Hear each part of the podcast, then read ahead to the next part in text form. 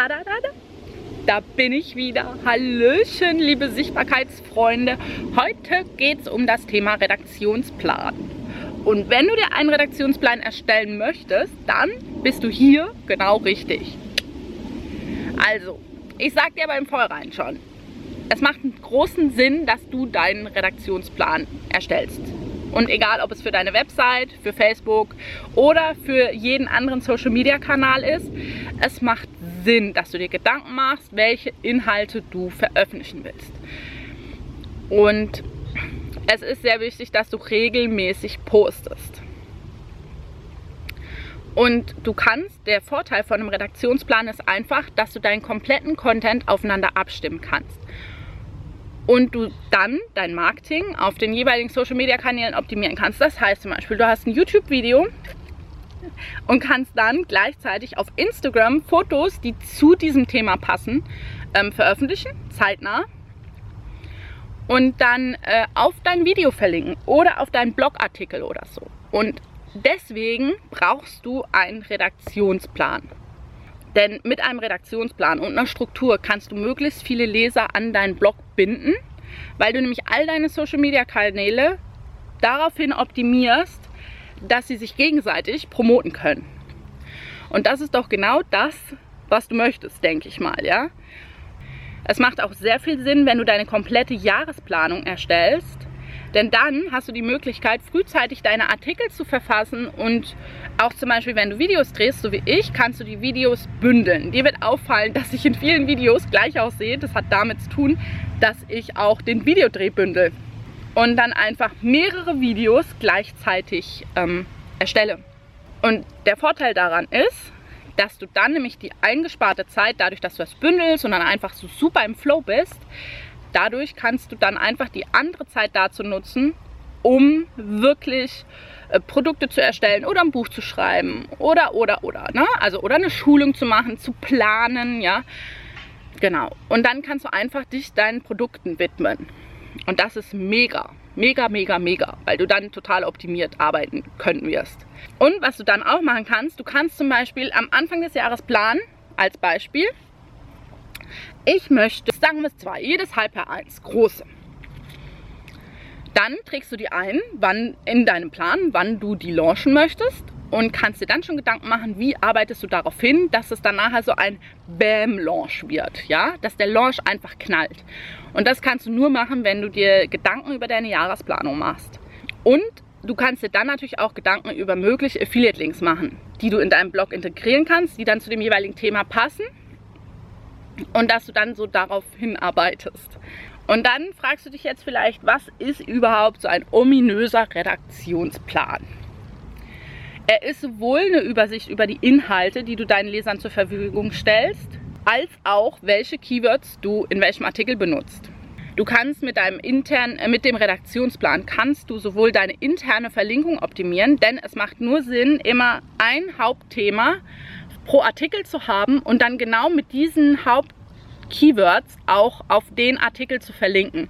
Und nicht, dass du nachher zwei Artikel zu einem ähnlichen Thema hast und dann ähm, immer ähnliche Keywords dann auf die zwei Artikel verlinkst. Weil dann weiß Google nicht, ist es jetzt Artikel A oder ist es Artikel B, für den du für dieses Keyword ranken möchtest. Ja? Und deswegen ist es total wichtig, das strukturiert zu planen. Und du kannst mit deinem Redaktionsplan auch deine Veröffentlichung sicherstellen und auch im Vorhinein planen. So, und jetzt stellst du dir natürlich die Frage, wie sieht so ein Redaktionsplan aus? So ein ominöser Redaktionsplan. Hm? Also, erstmal, es gibt unterschiedliche Tools für deinen Redaktionsplan. Und die bestimmen, die Tools bestimmen dann natürlich auch das Aussehen dieses Redaktionsplans. Und ähm, es gibt zwei Haupttools, würde ich persönlich jetzt sagen. Das eine ist Excel und das andere ist Trello. Trello ist eine App und ähm, Trello ist super, wenn du ein visueller Typ bist. Und Excel ist super, wenn du eher so jemand bist, der alle Informationen auf möglichst wenig Blättern haben möchte, sich das auch mal ausdrucken möchte oder so einen Plan mit, mit auch mal drauf rummalen möchte. Dann würde ich persönlich sagen, ist Excel besser. Oder du benutzt bei Trello den Kalender. die Kalenderfunktion.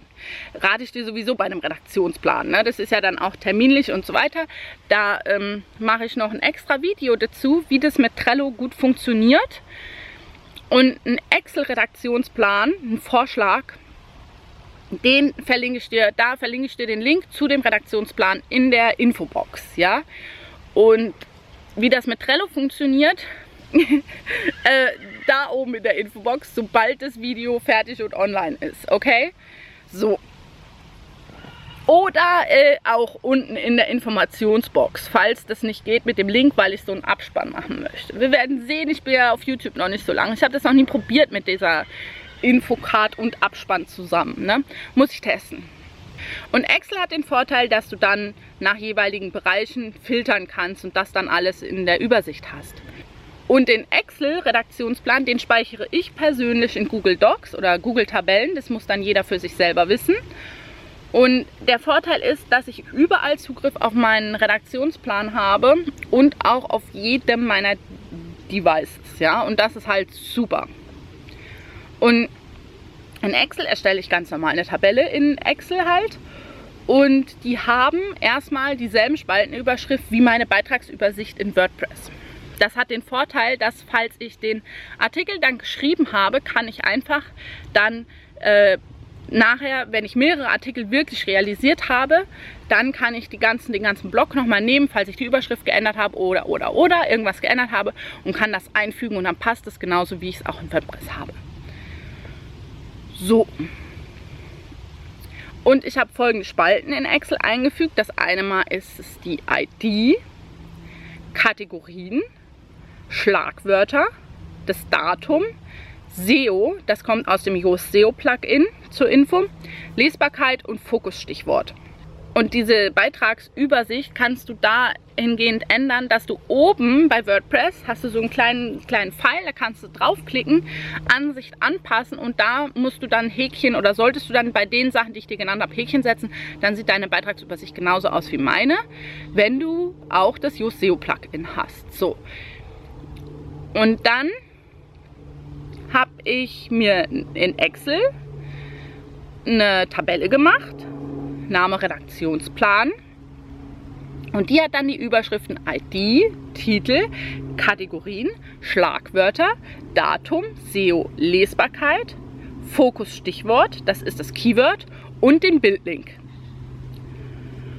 Und ähm, da ich meinen Redaktionsplan alleine nutze zurzeit, habe ich keine Internetseite, wo das verlinkt ist oder habe ich auch keinen Autor mit drin, weil der Autor, das bin nämlich sowieso ich. Ne? Und dann brauche ich da keine Links. Und falls du in diesem Redaktionsplan dann auch deine Social Media Kanäle tracken willst, wo du das äh, veröffentlicht hast, kannst du dann weitere Spalten für den genutzten Social Media Kanal hinzufügen. Also dann hinten zum Beispiel. Bei mir wäre es Facebook, Instagram und YouTube und Pinterest in Zukunft. Und dann würde ich da immer das Datum hinschreiben, wann ich das veröffentlicht habe. Weil dann weiß man, wann habe ich es veröffentlicht und über das Datum weiß ich dann auch, wie oft. Ja, weil bei manchen Social Media Kanälen macht es Sinn, deine Blogbeiträge mehrfach zu posten und zu promoten.